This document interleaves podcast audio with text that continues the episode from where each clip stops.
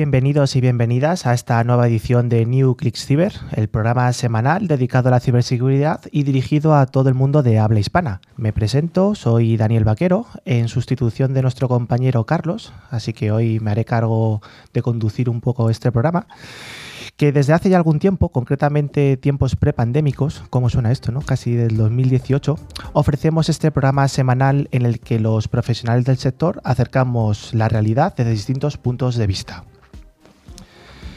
En el equipo del programa intentamos dar representación a los distintos actores del panorama, como responsables y CISOs, fabricantes de ciberseguridad, pero también investigadores, consultores e incluso el sistema educativo, nunca nos olvidamos de ellos.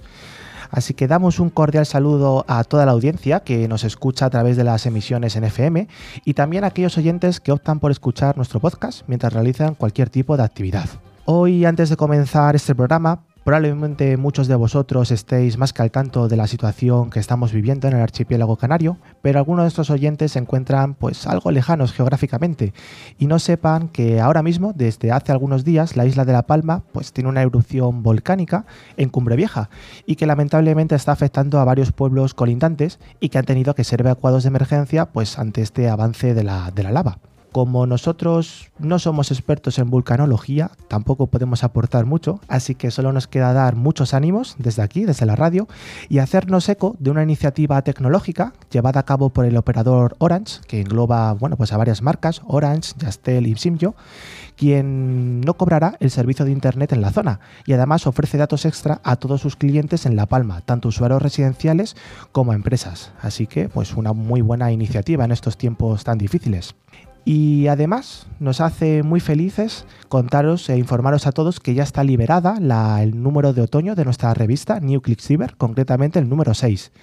Tenemos una edición muy pero que muy chula y contenidos muy pero que muy interesantes.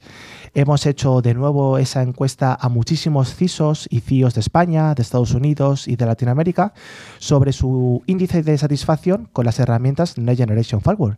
Y ya podemos ver que ha habido algunos cambios notables en ese podio de ganadores, aunque no os vamos a desvelar nada de ello y tendréis que ir a consultarla. Eh, la, la revista que la tenéis accesible en nuestra propia página web, clickciber.com. Así que después de dicho todo esto, ahora sí doy la bienvenida a mis compañeros Patricia y Carlos, con los que juntos vamos a compartir un ciberratito hoy. Así que, pues muy buenas tardes, Patri. Hola Dani, hola a todos. Hola Carlos, que le tenemos también un poco más lejos hoy, que no está en el estudio, pero nada, encantada de estar aquí un programa más y, a ver qué nos han traído esta semana los, los ciberdelincuentes y la ciberseguridad. Hola Carlos, ¿qué tal? ¿Qué tal Dani? ¿Qué tal Patrick? Bueno, buenas tardes a ustedes y a todos. Y hoy estoy un poquito más lejos, pero bueno, siempre, siempre atento. Y me hago eco de, este tema de, del volcán, que esperemos que pronto pase, porque la verdad que los que venimos de zonas volcánicas sabemos lo que se sufre con estas cosas, así que esperemos que, que pronto esto sea mm, una mala, una mala anécdota y nada más. Pues sí, durante toda la semana nos podéis seguir a través de las redes sociales o de nuestro email info.clickciber.com. Además, tenemos una web con interesantes contenidos, como ha dicho Dani, también el número 6 de, la revista es clickciber.com. También les recordamos que pueden acceder a todos nuestros programas anteriores a través de nuestros podcasts disponibles en Spotify, eBooks, TuneIn o cualquier otra plataforma. Para ello solo tienen que buscar la palabra clave ClickCiber. Y en este programa de hoy, pues vamos a tener las habituales secciones de noticias de ciberseguridad semanales. También tendremos una ciberpíldora acerca de cómo aplicar ese machine learning en la ciberseguridad, muy interesante. Hablaremos en nuestro monográfico de la resiliencia digital, qué es y por qué las empresas que lo aplican pues son unas mejores empresas. Y por supuesto tendremos un concurso semanal con interesantes premios para todos. Así que vayamos con el primero de los bloques.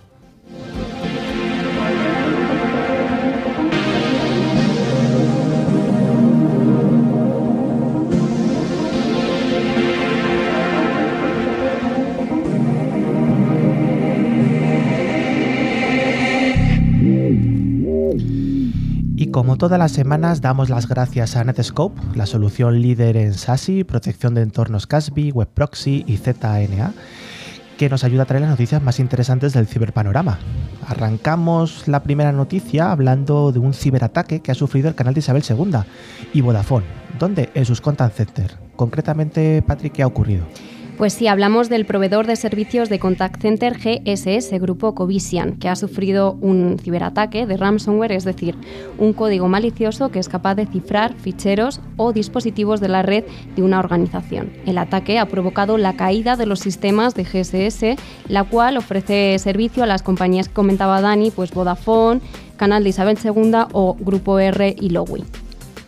Desde la cuenta de Instagram del canal de Isabel II se hacían eco del incidente alertando de que, por una incidencia ajena al canal, la atención telefónica comercial quedaba suspendida temporalmente y recomendaban realizar las gestiones a través de la oficina virtual, la app, el correo electrónico o de forma presencial.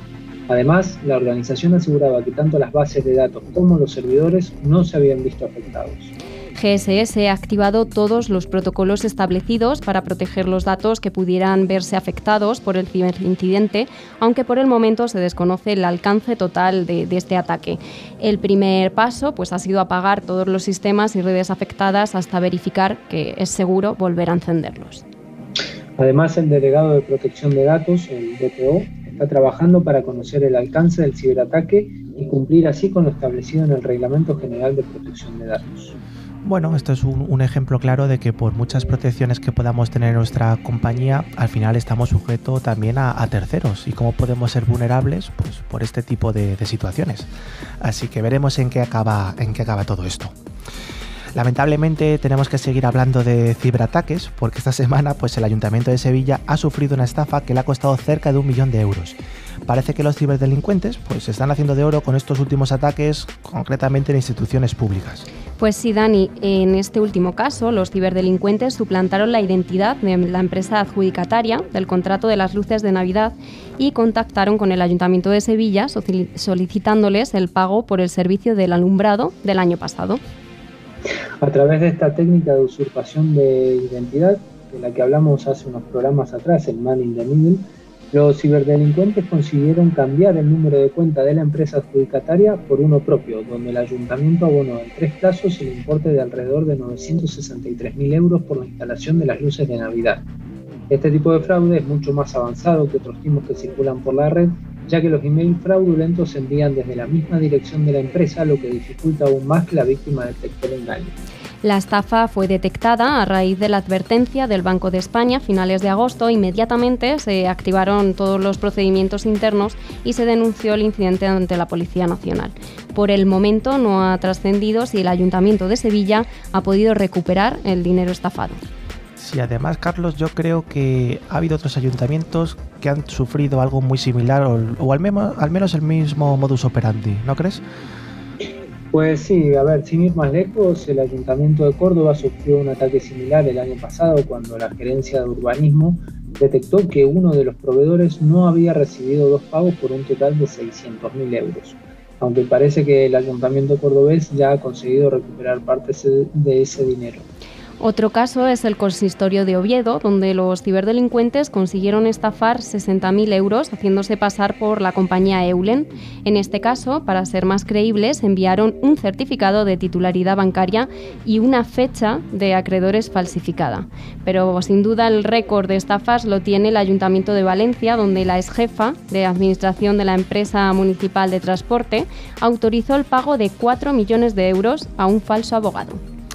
Bueno, desde luego hay que estar muy pendientes cuando hacemos un pago si realmente es legítimo o no y a dónde estamos enviándolo, porque desde luego hay mucha tela que cortar aquí. Además, como estamos viendo, los ayuntamientos pues, son uno de los focos que están en el punto de mira de los ciberdelincuentes. De hecho, ni siquiera sus redes sociales se salvan, como es el caso del consistorio de, la localidad de Alicante, El Campello, donde unos atacantes han hackeado su cuenta de Instagram y exigen, exigen el pago de 500 euros por liberarla. En concreto se trata de la cuenta de Instagram del área de turismo que cuenta con más de 15.500 seguidores. Los ciberdelincuentes han conseguido usurpar el perfil y piden, como has comentado Dani, una recompensa un poco más eh, menos, menos económica, menos fuerte de 500 euros para devolverla.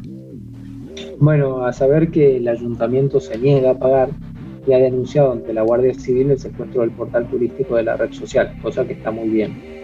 Además, han alertado a sus seguidores de la situación para que hagan caso omiso de los mensajes que les lleguen desde esa cuenta hasta que el incidente esté resuelto. El suceso se produjo el pasado jueves 16 de septiembre cuando la cuenta de Instagram fue neutralizada por los ciberdelincuentes. La Guardia Civil, especializada en la ciberdelincuencia, está todavía investigando los hechos. Bueno, también al hilo de lo que estamos comentando en estas noticias, tenemos que destacar que los informáticos del CNI han rescatado en lo que llevamos de año más de 15 organismos públicos y empresas estratégicas que han sufrido ciberataques. Pues sí, Dani, todas ellas tienen en común que han sido atacadas a través de un ransomware. Entre los más sonados están los ciberataques al CEPE, a los ministerios de Economía y Trabajo y a empresas como Adif o Everis. Los ataques de ransomware suelen provocar el cifrado de la red, la pérdida o el control de información sensible y la caída de los servicios. Además del número de ataques, aprovechando el teletrabajo, los precios de las extorsiones también se han incrementado en este último año. Por ejemplo, un ataque a una pyme suele estar en torno a 8.000 dólares, mientras que para los, los ataques a, a las grandes corporaciones podríamos hablar de cientos de miles de dólares. De hecho, el coste medio del rescate pagado por empresas españolas en el último año ha sido de unos 104.000 dólares según Sophos. Bueno, pensemos que las técnicas más utilizadas por los ciberdelincuentes en los que llevamos del año son la compra de credenciales de acceso remoto en la dark web, la entrada en la red por un acceso remoto o elevación de privilegios a administrador, la instalación de herramientas de control remoto.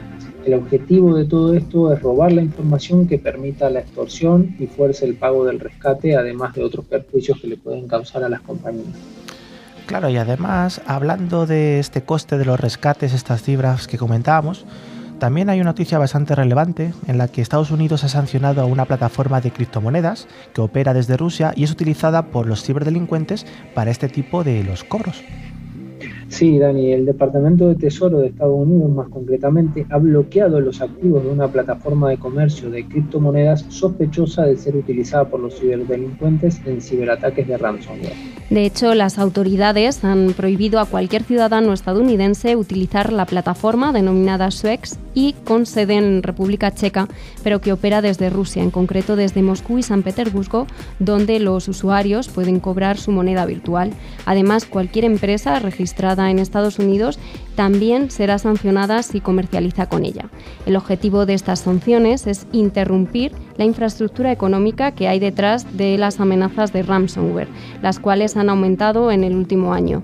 No es la primera vez que se dan este tipo de sanciones, de hecho el Departamento del Tesoro, a través de su Oficina de Control de Activos Extranjeros, ha sancionado anteriormente a otros desarrolladores y distribuidores de ransomware. Sí, en definitiva se sancionan todos los intercambios de divisa en la plataforma conocida como SWEX OTC, un corredor que ha facilitado las transacciones de al menos ocho variantes de ransomware. De hecho, más del 40% de su historial de transacciones conocido está asociado a, con actores ilícitos. Suex pertenece a un pequeño grupo de servicios ilícitos que se encargan de la mayor parte del blanqueo de dinero de los ciberdelincuentes.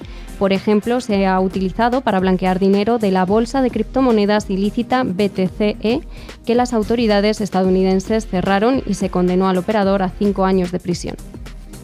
Desde el Departamento del Tesoro desaconsejan encarecidamente el pago del rescate, recordándoles que algunas transacciones son contrarias a la ley. Lo más recomendable en estos casos es denunciar los ataques ante las fuerzas y cuerpos de seguridad del Estado. Desde luego, además esto no lo podemos aplicar a nosotros mismos. Ante cualquier comportamiento sospechoso o problema de esta índole, lo mejor es denunciar. Correcto. Bueno, y continuamos hablando de Estados Unidos porque la ONU lamentablemente ha sido víctima de un ciberataque que ha afectado su propia infraestructura. Carlos, ¿qué ha pasado? Bueno, estos días hemos estado con la cumbre de la ONU, así que eh, debe, debe haber sido divertido estar ahí. Pues sí, el portavoz de la ONU confirmaba hace unos días que unos atacantes fueron capaces de violar partes de la infraestructura de las Naciones Unidas en abril de este año. Al parecer, la organización se encuentra todavía respondiendo a otros ataques eh, vinculados a este ciberincidente. La firma de ciberseguridad Resecurity informó previamente de la vulneración en el sistema de la ONU que fue utilizada para perpetrar este ciberataque, en el que los ciberdelincuentes, al parecer, pudieron robar datos de agencias vinculadas con la ONU. De momento se desconoce quién está detrás del ataque y cómo ha afectado a la organización. Recordemos que debido al aumento de ciberdelincuencia se ha puesto en marcha el mayor plan elaborado hasta ahora en materia de ciberseguridad liderado por el gobierno de Joe Biden denominado Colaboración Conjunta en Ciberdefensa, que cuenta con la colaboración de grandes empresas tecnológicas como Amazon, Google y Microsoft. Esto lo habíamos comentado hace unos días atrás también, que es muy interesante. Y el objetivo principal de este programa es reforzar las estrategias de ciberseguridad en Estados Unidos y, y en las, sobre todo en las infraestructuras más críticas. Bueno, pues iremos viendo las próximas semanas si se conocen más datos del ataque sufrido en la ONU y cómo se resuelve, claro. Y además no solamente nos quedamos en Estados Unidos, que como decía Carlos, pues está potenciando esa colaboración conjunta en ciberdefensa, porque también en Europa se está preparando una ley para impulsar la seguridad de los dispositivos conectados. Es correcto, Dani. La presidenta de la Comisión Europea, Ursula von der Leyen, ha anunciado varias novedades eh, legislativas en su último discurso sobre el Estado de la Unión, entre ellas, como comentabas, una nueva regulación para garantizar que los dispositivos conectados esenciales en la industria 4.0 cumplen con determinados estándares de seguridad. Bajo la premisa de si todo está conectado, todo puede ser hackeado, se va a desarrollar la denominada Ley de Resiliencia Ciber cuyo propósito será crear unos estándares comunes de ciberseguridad para el despliegue de dispositivos IoT. Estos dispositivos abarcan desde pequeños y medianos electrodomésticos, altavoces o relojes inteligentes conectados, entre otros gadgets. Y a esto, además, se le suma la incorporación en muchas industrias de sensores que regulan pues, la temperatura o pequeños robots. Claro, el problema de todo esto es que cuantos más dispositivos están conectados a la red, mayor es la superficie de ataque que podrían aprovechar los ciberdelincuentes. Hay que tener en cuenta que gran parte del tráfico que se registra anualmente en Internet está relacionado con los bots, es decir, cámaras web, bombillas conectadas o dispositivos que son vulnerables y son secuestrados para formar parte de una botnet que, aunando su capacidad de procesamiento, para, logra reventar por la fuerza bruta a los sistemas informáticos. De hecho, han sido culpables de algunas de las mayores caídas de la red producida en los últimos años. Además de esta nueva ley para estandarizar los sistemas de seguridad en dispositivos conectados, Europa ya trabaja en la directiva NIS 2 que amplía el foco de la NIS original. Sí, otro de los puntos que se trató en la reunión fue el problema del suministro de chips con la creación de una ley para tratar de impulsar la, eh, la producción de semiconductores en Europa y así evitar la dependencia del suministro de potencias extranjeras. Bueno, pues muy interesante porque probablemente también desemboque en creación de nuevos puestos de trabajo y bueno, pues a nivel europeo está muy bien. Así que veremos viendo los avances. Bueno, si estuvisteis atentos a nuestro anterior episodio, os estuve hablando de ese malware bancario con Javier Nieto, que nos dio una clase magistral. Y tenemos que tener bastante cuidado porque realmente está circulando pues, un nuevo troyano bancario que hace un uso indebido de los servicios públicos, como por ejemplo YouTube, para almacenar su configuración remota. ¿Esto, Patri, en qué consiste? Se trata de Numando, un troyano que se dirige principalmente a Brasil y en menor medida a México y España descubierto por investigadores de ESET. Este troyano se comporta de forma similar a otros troyanos bancarios que ya usa ventanas de navegador superpuestas fraudulentas, puerta trasera y servicios públicos, como comentabas Dani, YouTube, para almacenar su configuración remota. En concreto, las capacidades de puerta trasera permiten simular las acciones del ratón y el teclado, reiniciar y apagar el ordenador, mostrar ventanas superpuestas, tomar capturas de pantalla y eliminar los procesos del navegador. Además, eh, utiliza esas falsas ventanas superpuestas para atraer información sensible de su víctimas. Entre las nuevas técnicas, Numando utiliza archivos zip aparentemente inútiles o agrupa cargas útiles maliciosas con imágenes BMP sospechosamente grandes usadas como señuelo. Estos archivos son imágenes válidas que pueden abrirse en la mayoría de los visualizadores y editores de imágenes sin problemas. El troyano se distribuye casi exclusivamente por spam. Sí, Patria. Además, Numando utiliza algunos servicios online como son YouTube o Pasteling para almacenar su configuración remota. Por ello, Tras recibir la notificación de ese, Google retiró los videos de YouTube rápidamente. Bueno, pues mucho cuidado.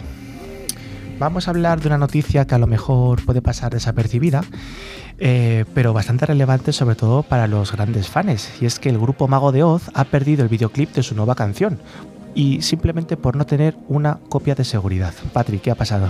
Pues sí, tengo que decir que yo soy fan de Mago de Oz, sobre todo en las verbenas. Seguro que alguna vez eh, has perdido documentos e información que tenías almacenada en un solo sitio y todos sabemos que nunca está de más tener varias copias de seguridad por si ese sitio falla. Precisamente eso es lo que le ha pasado al grupo de música Mago de Oz. Recientemente ha estrenado un videoclip para su canción La Dama del Mar pero con solo la letra. La banda de heavy metal ha reconocido que las imágenes grabadas para este trabajo fueron dañadas en un disco duro del ordenador y no se ha podido recuperar ni el 30% debido a que el disco duro está dañado y se ha perdido prácticamente la totalidad de las imágenes. Bueno, Patri, la verdad que esto ya no deberían ser noticias que tengamos que, que comentar, pero, pero pasa. La banda de heavy metal ha aclarado que ya no contaban con tiempo para grabar un nuevo video y de ahí la decisión de publicar un lyric video el pasado domingo 5 de septiembre a última hora de la noche. A pesar de los problemas técnicos, la canción ha tenido una gran acogida entre los fans de la banda.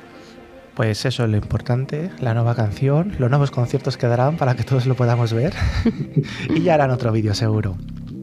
Bueno, y vamos a terminar esta sección de cibernoticias con una muy buena, y es que una herramienta basada en Machine Learning podría ayudar a detectar enfermedades genéticas en los niños que no tienen acceso pues, a clínicas especializadas. Bueno, sí, esto realmente es una muy buena noticia. Investigadores del Hospital Nacional de Estados Unidos han desarrollado una herramienta de aprendizaje automático que ofrece un rápido cribado genético, consiguiendo acelerar potencialmente el diagnóstico de síndromes genéticos en niños. Esta tecnología ha sido entrenada con datos de 2.800 pacientes pediátricos de 28 países. Además cuenta eh, con variables relacionadas con el sexo, la edad y los antecedentes raciales y étnicos. Esta herramienta es capaz además de indicar la presencia de un síndrome genético a partir de una fotografía facial captada en las consultas de los pediatras, las salas de maternidad y las clínicas de medicina en general. El objetivo es ayudar a los niños que no tienen acceso a clínicas especializadas y así reducir la desigualdad sanitaria en sociedades con pocos recursos. Bueno, pues muy buena noticia, aunque tendremos que estar al tanto de cómo se securiza esta herramienta, porque al fin y al cabo pues tiene información bastante crítica y sensible, como esos datos sanitarios y demás. Y hasta aquí llegamos en estas noticias de ciberseguridad. Muchas gracias por escucharnos. La ciberseguridad es uno de los sectores más pujantes de las tecnologías de la información. Si te interesa estar al día de los ciberataques y de cómo defendernos, escucha cada semana a Carlos Lillo y su equipo de expertos en NewsClick Ciber.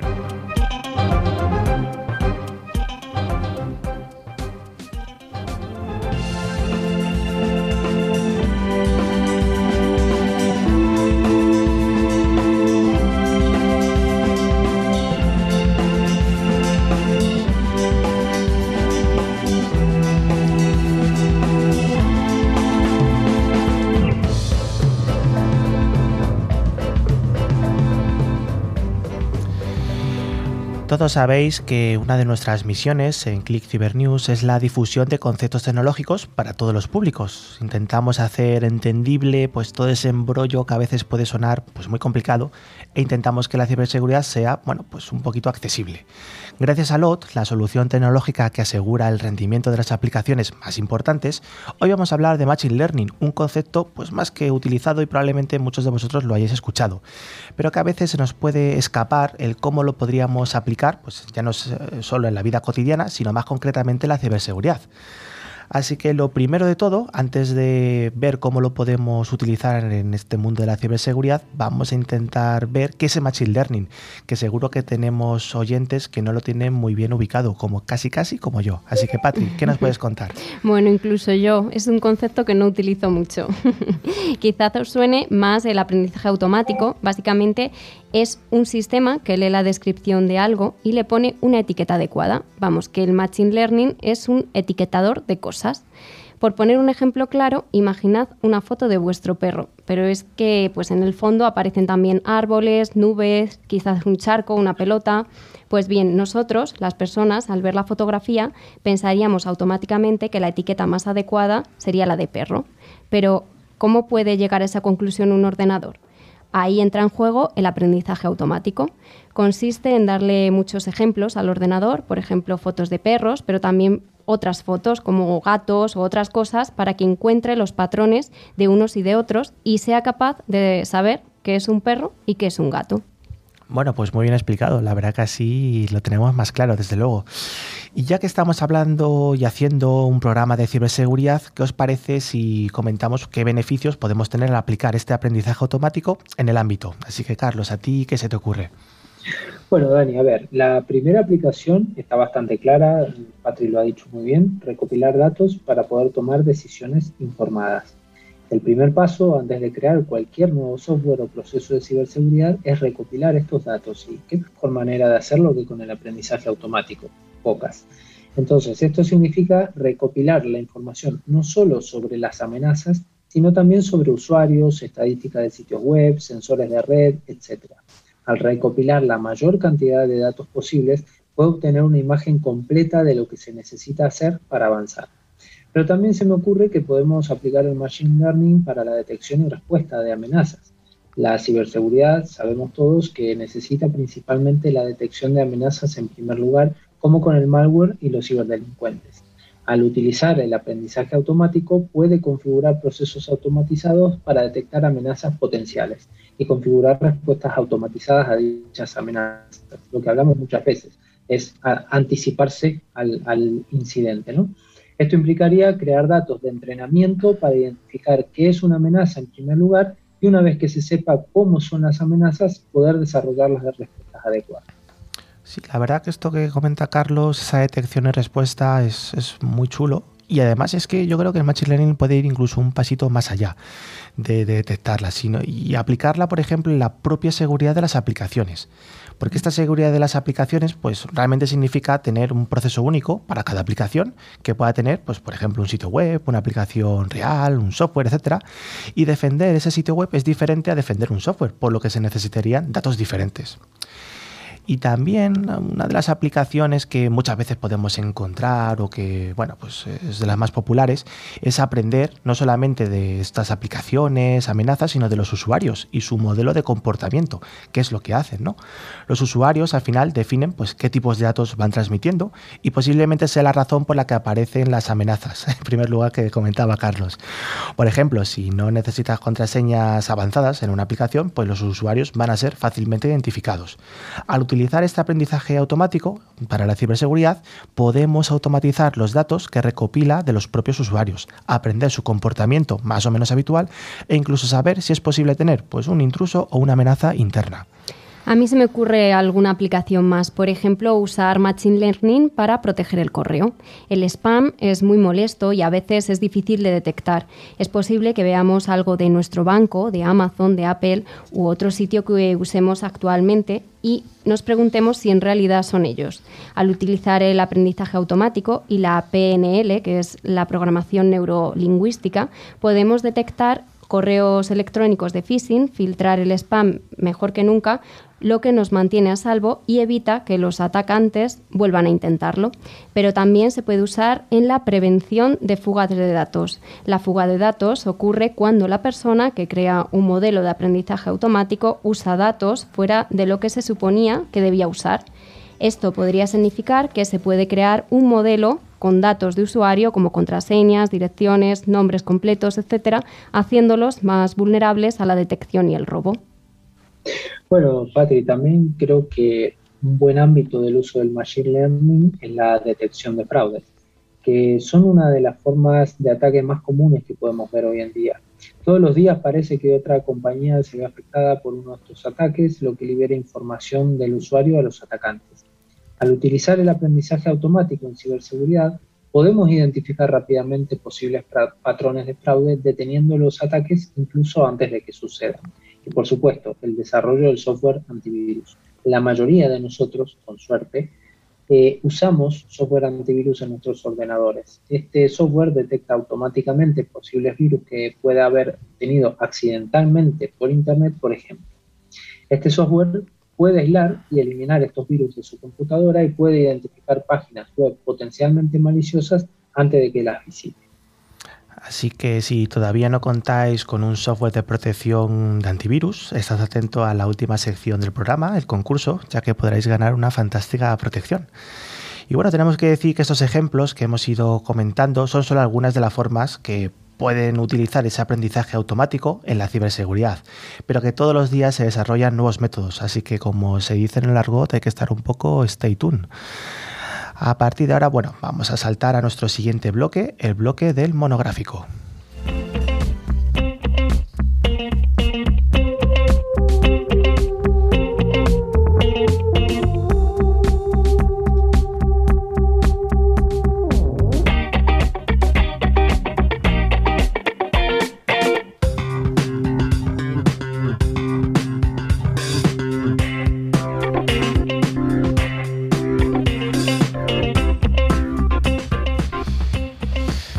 Gracias a ForcePoint, fabricante líder en seguridad convergente y que cuenta pues, con un amplio catálogo de soluciones de ciberseguridad, vamos a empezar esta sección en la que hoy vamos a intentar desarrollar pues, más en profundidad un concepto muy interesante, muy, muy en boga y bueno, de aplicación real, básicamente, que se llama la resiliencia digital, un tema apasionante que seguro que encontráis interesante. Bueno, a ver, vamos a tratar de, contar de qué se trata esto en el ratito que tenemos, porque la verdad que es un tema, como dijiste Dani, muy interesante y muy amplio. Eh, pensemos que con todo este desarrollo de la COVID-19 y, y, la pandemia que hasta el día de hoy estamos transitando, ha dejado al descubierto que las empresas han invertido en tecnología y se han adaptado al mundo en que vivimos, han estado mejor preparadas y han sido más resistentes a estos cambios ya sea que se trate de una tienda física, como sea una escuela, una universidad o hasta un pequeño comerciante. En el último año las empresas han comprendido el papel central de las tecnologías digitales, no solo para mantener las operaciones en funcionamiento, sino también para innovar y pivotar ante nuevas necesidades. Esto también ha acelerado la transformación digital de muchas de las organizaciones. Pensemos que, según el director general de SAP, Christian Klein, la reciente pandemia es una crisis que afectará drásticamente a las sociedades y a los negocios durante meses y probablemente durante muchos años. La transformación digital ya no es una opción, es una obligación. Vivimos en un mundo global e interconectado y las crisis eh, sistémicas, como la de la COVID-19, son más probables que nunca, por lo que una cuestión clave para los líderes empresariales es saber hasta qué punto están preparados para una futura crisis. Una de las principales lecciones aprendidas de la pandemia es que los enfoques tradicionales sobre el riesgo informático y la capacidad de recuperación de las empresas no eran suficientemente buenos. Por ello, muchas compañías no estaban debidamente preparadas para hacer frente a la crisis.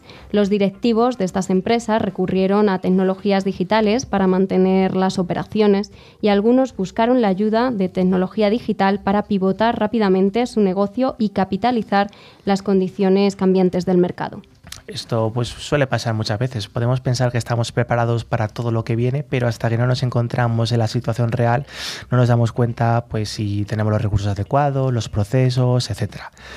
Así que una buena idea parece ser pues, la aplicación de esta resiliencia digital. Carlos, concretamente, ¿qué es?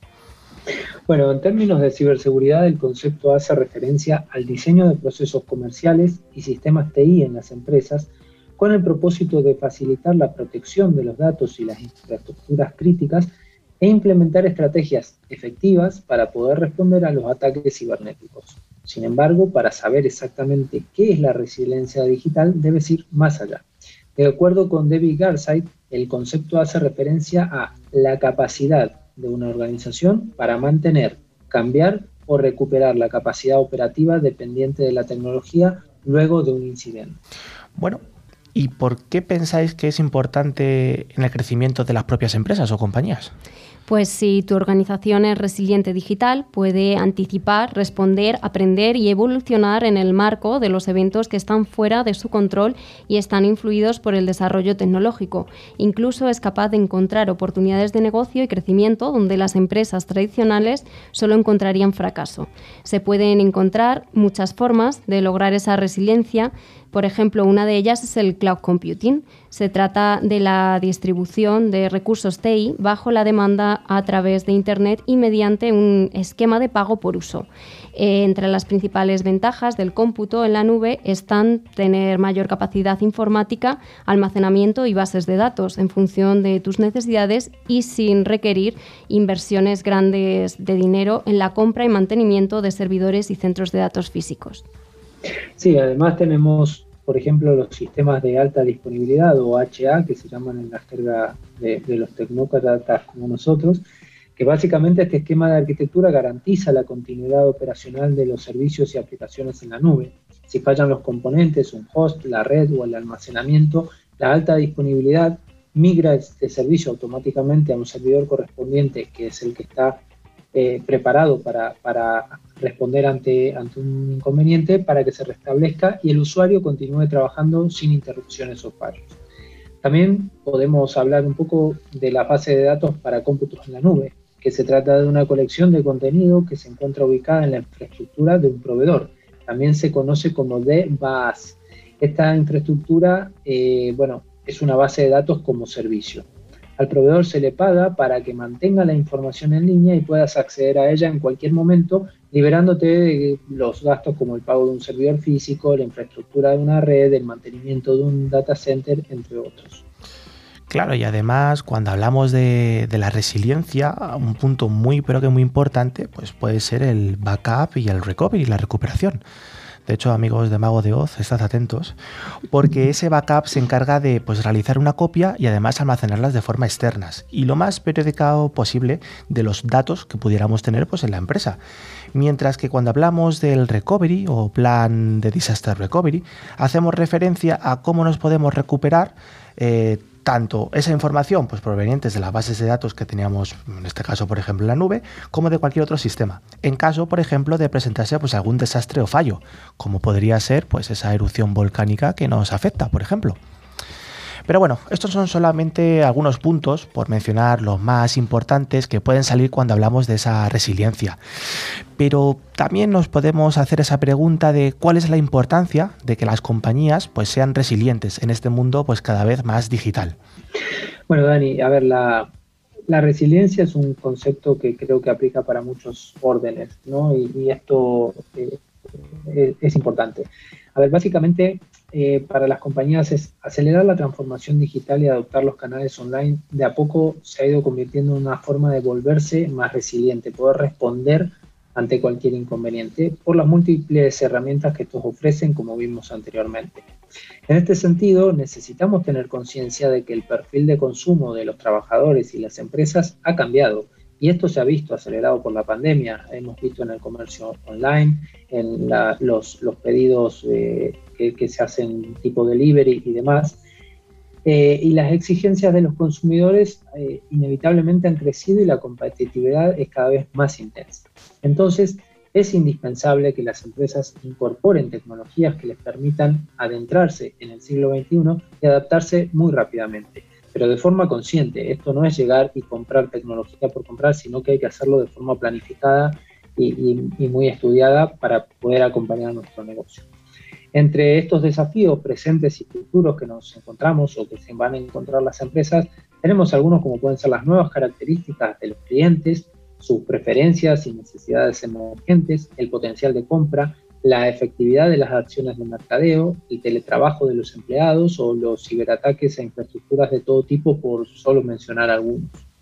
Pues sí, es muy interesante, Carlos. Asimismo, también la transformación digital es esencial para verificar el estado de la competencia y así corroborar el nivel de amenaza que puede significar para el negocio, aprovechando herramientas como el benchmarking eh, digital y el acceso a los datos online. Así pues, es evidente que contar con la tecnología como aliada genera empresas resilientes, más fuertes y con estrategias flexibles que permiten adaptarse a las demandas del mercado de forma rápida y acertada. Sin embargo, para que estas herramientas realmente aporten los resultados esperados, a punto de, de convertir el negocio en una empresa digitalmente resiliente, es imprescindible que las organizaciones se reestructuren implementando una cultura orientada a la digitalización. De esa forma lograrán que sus colaboradores se sientan cómodos para lidiar con dichas soluciones. Sí, desde luego, la transformación digital que quien más y quien menos tiene más o menos implementado en su vida diaria, pero también a nivel corporativo.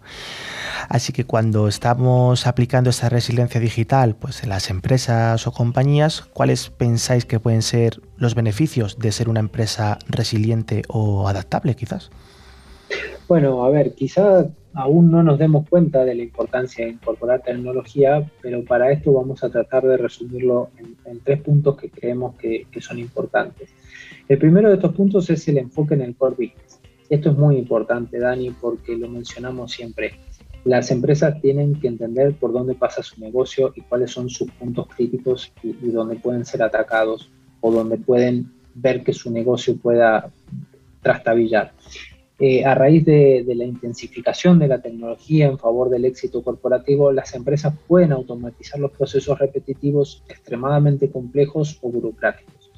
En consecuencia, agilizan las tareas, liberando a los integrantes de los equipos para centrarse en actividades que realmente inciden mucho más positivamente en los resultados del negocio en sí. Además del core business que comentabas, Carlos, pues también otro punto es la reducción de los errores y gastos. Es un hecho que las tareas manuales abren espacio para la ocurrencia de errores humanos, lo que confluye en una menor productividad, el uso excesivo de recursos y como resultado el incremento de los costes del negocio. Al, al, adquirir la tecnología, las empresas mitigan los errores, las fallas y los posibles problemas ocasionados por la intervención manual. Así es posible automatizar y mejorar la calidad de sus procesos, como también disminuir los gastos relacionados con la repetición de tareas. Y además tenemos una serie de beneficios muy claros, una empresa resiliente, como puede ser el aumento de sus oportunidades de negocio. Pensar que esos recursos tecnológicos pueden incrementar pues esa adaptabilidad corporativa, porque podemos aumentar la zona de cobertura donde damos servicio, podemos fomentar el propio cierre de negocios a distancia, también puede ser, posibilitar esa firma de contratos o de aceptación de acuerdos a través del medio digital o incluso encontrar pues, proveedores que pueden estar donde estén con un mejor coste-beneficio. Al final, en definitiva, esa transformación digital es bastante decisiva en el propio crecimiento de las empresas modernas y además pues, optimizan esa base de clientes que en un futuro les van a proporcionar pues, mejores beneficios. Bueno, Dani, a mí me gustaría agregar una cosa. Eh, Pensemos que la, resiliencia como concepto en sí ha aparecido hace muy poco, como todas estas palabras que van apareciendo ¿no? y, se van poniendo de moda, pero la realidad es que hagamos una comparación con, por ejemplo, la seguridad física o el, PRL que, hay en las empresas. ¿no?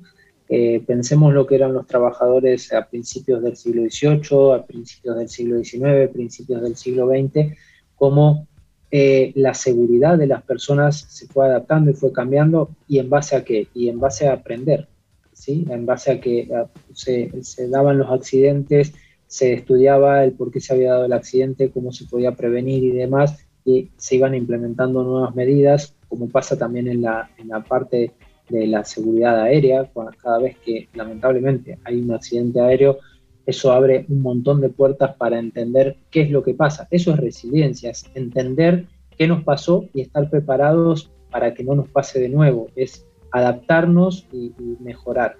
Ahora, la gran pregunta que a mí me surge de todo esto es si realmente las empresas deberían sufrir ataques a sus infraestructuras tecnológicas para poder ser mm, resilientes digitales o si podemos aprender, que espero que sí, que sea así, aprender de los errores de otros y, poder adaptar las nuestras tecnologías para que no nos pase lo que les pasa a, nuestros vecinos, ¿no? a nuestros competidores o a nuestros colegas o a nuestros socios de negocio.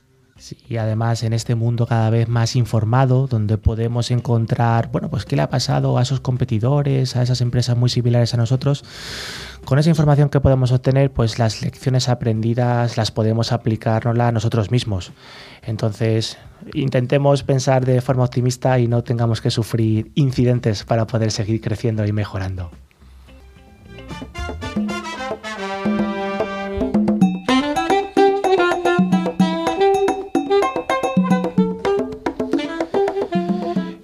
Como cada semana, Transmicro, con sus soluciones de ciberseguridad, nos trae esta sección, la más esperada por nuestros oyentes, en la que nos facilita los premios, ya que son dos licencias de antivirus con calidad profesional y válidas para todo un año. Este valor de la licencia tiene un coste de 50 euros y cada licencia de Transmicro se puede instalar en tres dispositivos, que pueden ser de todo tipo, PCs, Macs, tablets o incluso móviles. Así que, Patrick, ¿cuáles son los ganadores de esta semana? Pues tenemos dos, ha sido Tomás Gallardo de Madrid y Juan Carlos Poza de Murcia. Enhorabuena a los premiados.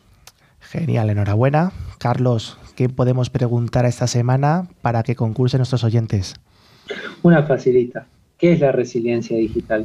Bueno, facilita o no. Puede ser muy amplia, claro.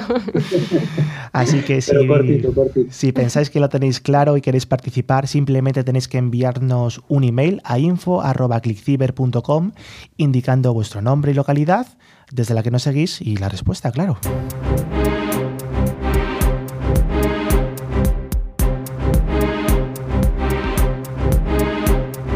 Y ClickCiber llegado a este minuto casi casi final, pues tenemos que casi despedirnos. Pero antes de despedirnos, Patrick, ¿qué podemos recordar a nuestros oyentes? Pues recordamos que podéis poneros en contacto a través de nuestro email info.clickciber.com y también que podéis seguirnos en nuestras redes sociales en Twitter, LinkedIn o Facebook, donde colgamos siempre noticias relacionadas con, con nuevos ciberataques, con todo lo relacionado con la ciberseguridad.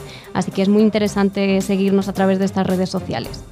Aparte de Patreon, no nos olvidemos de algo importante. Pueden visitar la web, también clickciber.com, donde van a poder acceder a la revista que acaba de salir. Está todavía, le sale el humito del horno. Además, aquí tenemos, tenemos representantes ¿no? de, de articulistas de la revista. Articulistas, sí, sí, sí, tal cual. Así que está muy interesante las notas, la información, así que visiten la, la, la página web, vean la revista, coméntenos qué les ha parecido eh, que todo esto lo pueden ver, como dijimos, en clickciber.com, donde además van a ver fotos, contenidos de interés, la encuesta que mencionamos más temprano sobre los firewall y demás.